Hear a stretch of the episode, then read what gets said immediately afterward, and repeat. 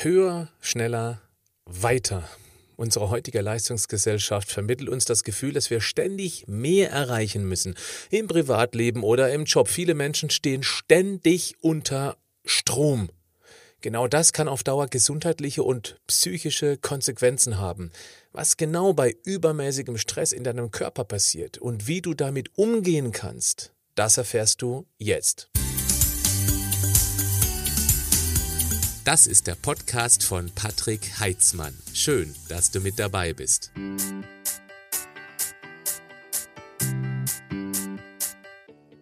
Stress, das ist nichts Schlimmes. Millionen Jahre lang war er im Wechsel mit ausgedehnten Ruhephasen absolut überlebenswichtig. Stress ist eine Reaktion auf sogenannte Stressoren. Früher war das für die schlagartige Aktivierung für Kampf- oder Fluchtmaßnahmen überlebensnotwendig.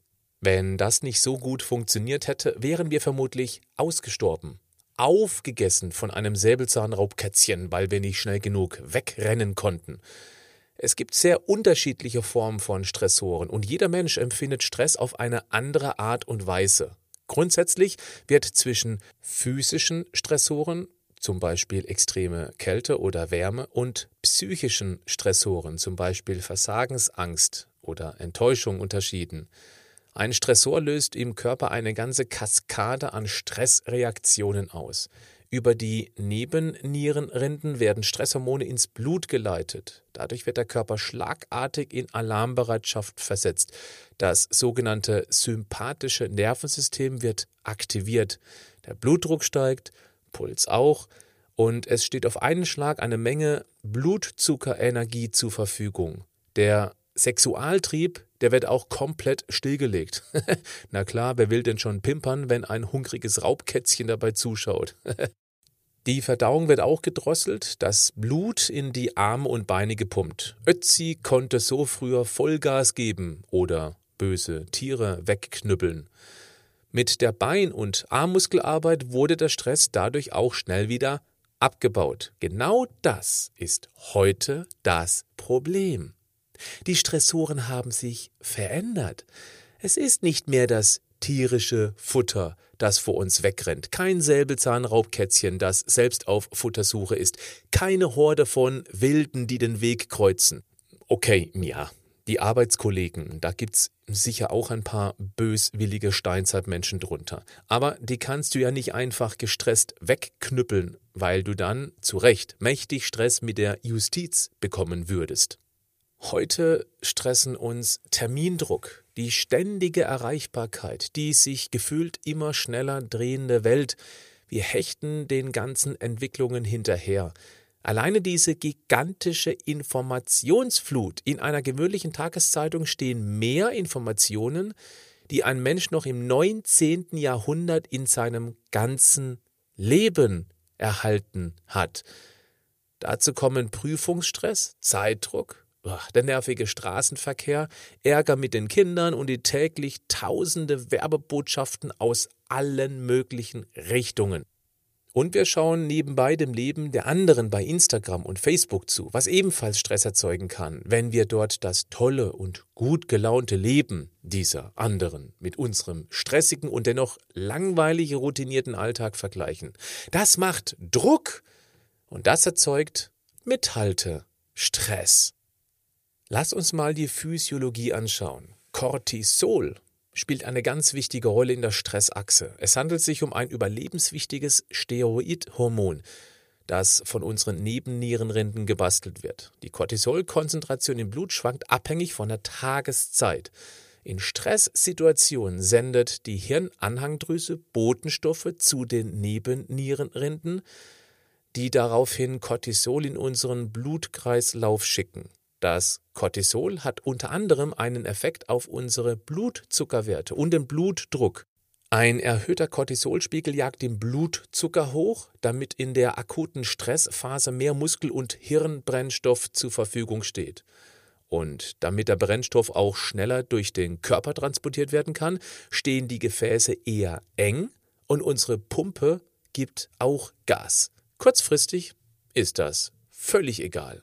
Wer aber Dauerstress hat, Der macht zum Beispiel dem Herz-Kreislauf-System mit dem ständig erhöhten Zuckerspiegel, dem Druck auf den Gefäßen und dem Herz schwer zu schaffen.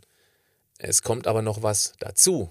Dein Hirn läuft unter Stress auf Hochtouren. Es muss viel koordinieren und abwägen. Es muss reagieren, vorausschauen, planen, Handlungsanweisungen geben. Das braucht Sprit. Es schöpft mächtig aus dem Cortisol bedingt angezuckerten Blut ab, macht aber noch etwas. Es veranlasst, dass vor allem im Bauchraum ein dickes Extrapaket an Energie abgespeichert wird, falls es mal zu einem Energieengpass kommen sollte. ja, wie lustig, wo wir uns doch heute rund um die Uhr Kaloriendruck betanken können. Aber so ist es eben evolutionär angelegt. Das ist ein Grund, warum bei dauergestressten Menschen der Schnitzelfriedhof immer dicker wird. Ein Gehirnenergie-Reservelager. Wäre schon mal interessant, ein Cortisol-Tagesprofil machen zu lassen. Geht mit einem Speicheltest über einen Tag mit mehreren Stunden Abstand. Eine gesunde Kurve sieht ungefähr so aus. Morgens hoch, also viel Cortisol, und dann stark abfallend gegen den Abend hin. Die evolutionäre Idee dahinter? Cortisol hilft morgens Power zu bekommen, richtig wach und frisch zu werden. Wenn die Kurve aber gar keine Kurve mehr ist, sondern ständig auf einem hohen Level, also morgens hoch und dann abends immer noch ziemlich hoch, dann laufen die Nebennierenrinden irgendwann heiß, weil wir unter Dauerstrom arbeiten. Das kann abends dann zum Beispiel Einschlafschwierigkeiten machen. Und wenn die Nebennieren dann ausgebrannt sind, ja, dann gibt es überhaupt keine Kurve mehr, nix mehr Cortisol. Fertig, am Ende, dauermüde, nichts geht mehr. Ja, wäre schön, wenn es jetzt eine ganz einfache Lösung gäbe. Die gibt es aber nicht.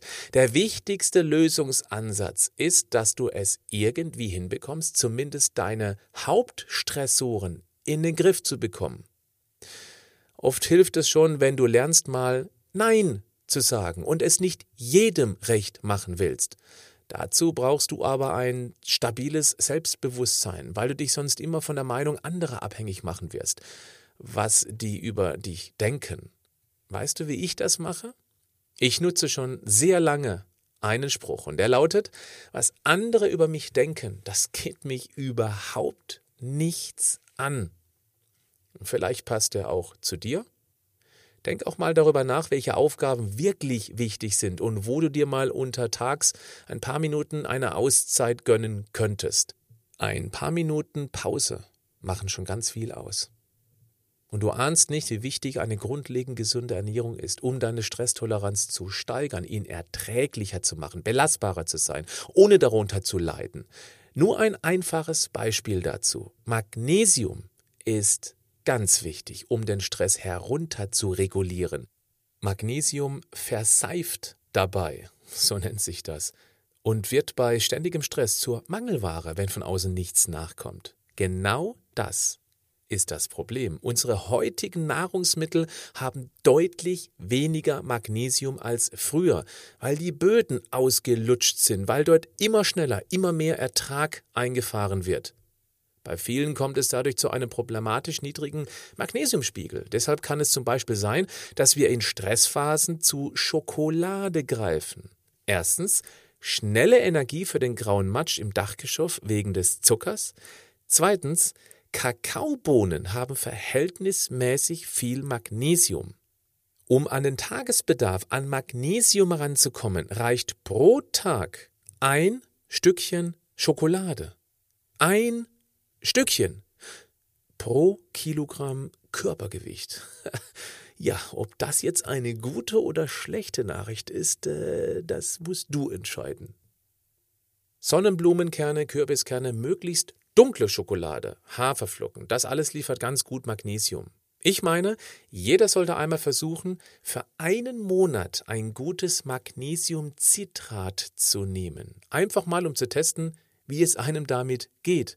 Aus meiner Community kommen dermaßen viele positive Meldungen dazu. Das ist schon mehr als auffällig. Das Gute ist, Magnesiumcitrat ist echt günstig. Nimm aber bitte nur hundertprozentiges Magnesiumcitrat und keine Brausetabletten aus dem Supermarkt, okay? Es gibt noch so viel mehr, was du tun kannst, um den Stresspegel bzw. das Cortisol zu dämpfen. Möglichst wenig aufputschende Getränke wie zu viel Kaffee oder Energy Drinks. Und Sport hilft natürlich auch wahnsinnig gut, Stresshormone abzubauen. Klar, hatte Ötzi ja früher auch gemacht. Hieß halt nicht Sport, hieß Überlebenslaufen. Wichtig ist, dass der Sport nicht zu intensiv und zu häufig stattfindet, weil er dann zusätzlichen Stress verursachen kann. Also nicht jede Woche einen Marathon laufen, okay? Tanzen, Kraftsport, Radfahren, Schwimmen, äh, Gartenarbeit, Ballsportarten jeglicher Art, ja auch ein täglicher Spaziergang mit dem Hund oder mit dem Partner oder beiden schraubt Cortisol runter. Und wenn du einen Tagesprofil-Cortisol-Test machen möchtest, dann schau mal unter die Beschreibung in die Show Notes. Da habe ich einen verlinkt. Wenn dann rauskommen sollte, dass deine Nebennieren ausgebrannt sind, wird es allerhöchste Zeit, eine Stressvollbremsung hinzulegen. Du und deine Gesundheit gehen eindeutig vor. Nur wenn es dir gut geht, kann es anderen, für die du immer gerade stehst, auch gut gehen. Hol dir deine Pausen, damit sich deine Nebennieren richtig gut erholen können. Und achte dringend auf eine möglichst gesunde Ernährung. Ja, das ist dir mit Sicherheit nicht neu. Hol dir einmal Magnesiumcitrat, um zu testen, ob du davon profitierst. Und schau unbedingt darauf, dass du möglichst guten Schlaf abbekommst. Das ist das Wichtigste, um diesem Stress etwas entgegenzusetzen. Und zum Abschluss habe ich noch eine ganz große Bitte an dich. Dieser Podcast ist und bleibt für dich kostenlos. Jeden Sonntag gibt es eine neue Folge.